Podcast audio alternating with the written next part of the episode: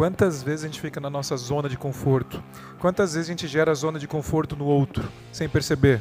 Com excesso de proteção, quando a gente faz isso com os nossos filhos, vai protegendo, protegendo, protegendo, de repente ele criou o quê? Uma zona de conforto e comodismo, ele está preso aquilo. Então sair da sua zona de conforto com responsabilidade. Ah, agora eu vou pedir demissão, vou fazer isso na minha vida. Não é nada disso, mas é se ousar. Quantas pessoas eu conheço e diariamente eu conheço que se provocam para fazer algo diferente, se permite. E às vezes sair da zona de conforto é você voltar a fazer coisas que você fazia antes. Você acostumou, tá bom, daquele jeito. Dá para mudar isso, porque aqui fora da zona de conforto, onde você tem mais emoção, você tem mais sucesso. Quantos casamentos não deram certo porque ficaram nas suas zonas de conforto? Vida profissional. A zona de conforto é uma área de segurança que nós criamos, o mundo vai criando. Depois da zona de conforto tem a zona de medo, que paralisa.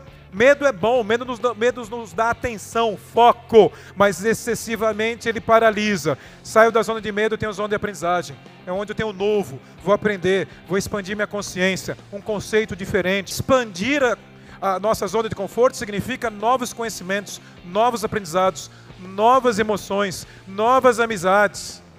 E a gente vive constantemente num ambiente que provoca isso na gente. A gente tem que lidar melhor com isso e usar o estresse gerado de maneira positiva, que a gente vai aprender aqui direcionar o estresse para o desenvolvimento. Nós temos um sistema interno que é o SAR, sistema de ativação.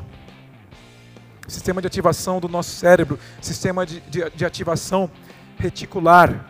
A gente não enxerga com os nossos olhos, nós enxergamos com a nossa mente. E o que, que tem na nossa mente?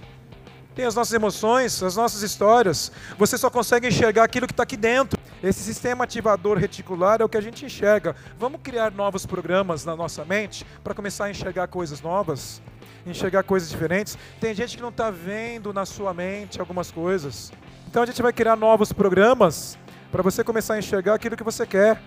Porque se eu estou com um programa ruim, que só está me trazendo o dedo podre, eu tenho que mudar essa história.